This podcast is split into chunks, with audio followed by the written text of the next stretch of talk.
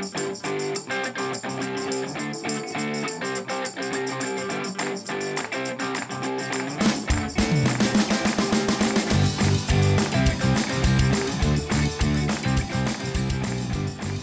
à tous, on se retrouve pour une nouvelle chronique Pépite d'histoire qui montre que l'histoire n'est pas seulement barbante et contraignante, mais peut-être amusante.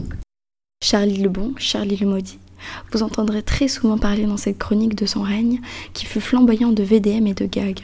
Si à présent ces actions paraissent dans les livres d'histoire atroces, on se souvient de la Saint-Barthélemy. Il faut savoir que Charles IX était sous la tutelle de son impitoyable mère, Catherine de Médicis. Ce fut un roi aliéné, meurtri par les actions abominables accomplies sous l'influence de sa mère, sans oser se soulever contre elle. Comme l'indique Denis Crouzet, auteur de l'une de ses biographies, Charles IX ou le roi sanglant malgré lui.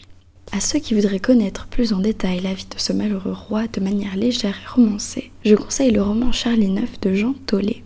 Oui, le même que le magasin des suicides, qui met en lumière les agissements de ce drôle de roi. C'est de ce même livre que je tire cette pépite d'histoire vous êtes-vous déjà demandé d'où venait la tradition du muguet le 1er mai? La légende veut qu'en 1560, Charles IX et sa mère, Catherine de Médicis, visitent le Dauphiné. Le chevalier, Louis de Gérard de Maisonforte, offre au jeune roi un brin de muguet cueilli dans son jardin à Saint-Paul-Trois-Châteaux. Le roi, charmé, reprend cette pratique d'offrir chaque printemps un brin de muguet à chacune des dames de la cour.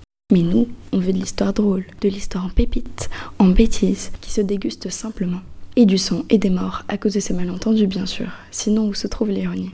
Sincèrement, après cette mortelle entrée en matière, l'anecdote de Chantollet devrait valoir le coup. Je le regrette de vous annoncer qu'elle tient en une petite ligne. Charles, alias Charlie, offre du muguet, qui est une plante très toxique, aux habitants de son royaume pour le 1er mai, en proie à une famine.